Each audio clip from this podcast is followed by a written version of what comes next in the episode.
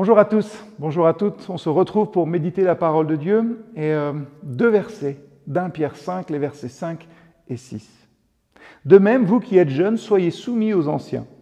Et tous, dans vos rapports mutuels, revêtez-vous d'humilité. Car Dieu résiste aux orgueilleux, mais il fait grâce aux humbles.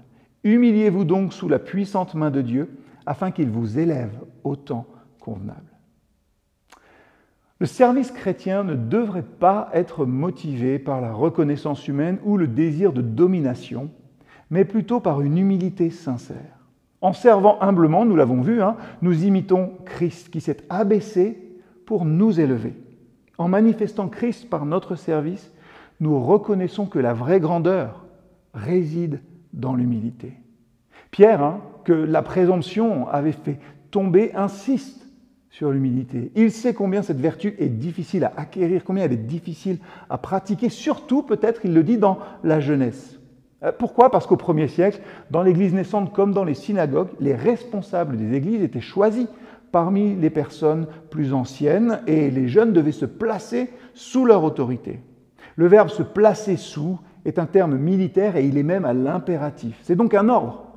Et dans le même ordre d'idées, l'auteur de l'épître aux Hébreux écrira Obéissez à vos conducteurs, soumettez-vous à eux car ils veillent constamment sur vous, en sachant qu'ils devront un jour rendre compte à Dieu de leur service, qu'ils puissent ainsi s'acquitter de leurs tâches avec joie et non pas en gémissant ce qui ne vous serait d'aucun avantage.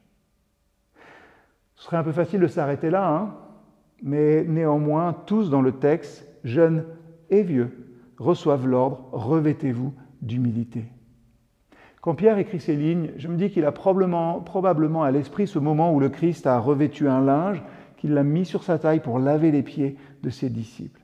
Et cet acte de sa part était tout à fait révolutionnaire, parce qu'au premier siècle, les païens et même les juifs hein, ne considèrent pas l'humilité comme une vertu, mais comme une faiblesse ou un signe de lâcheté. Alors aujourd'hui, cherchons des occasions de servir sans rechercher la reconnaissance ou les éloges. Comment pouvons-nous mettre les intérêts des autres au-dessus des nôtres de manière concrète et travailler ainsi à notre humilité?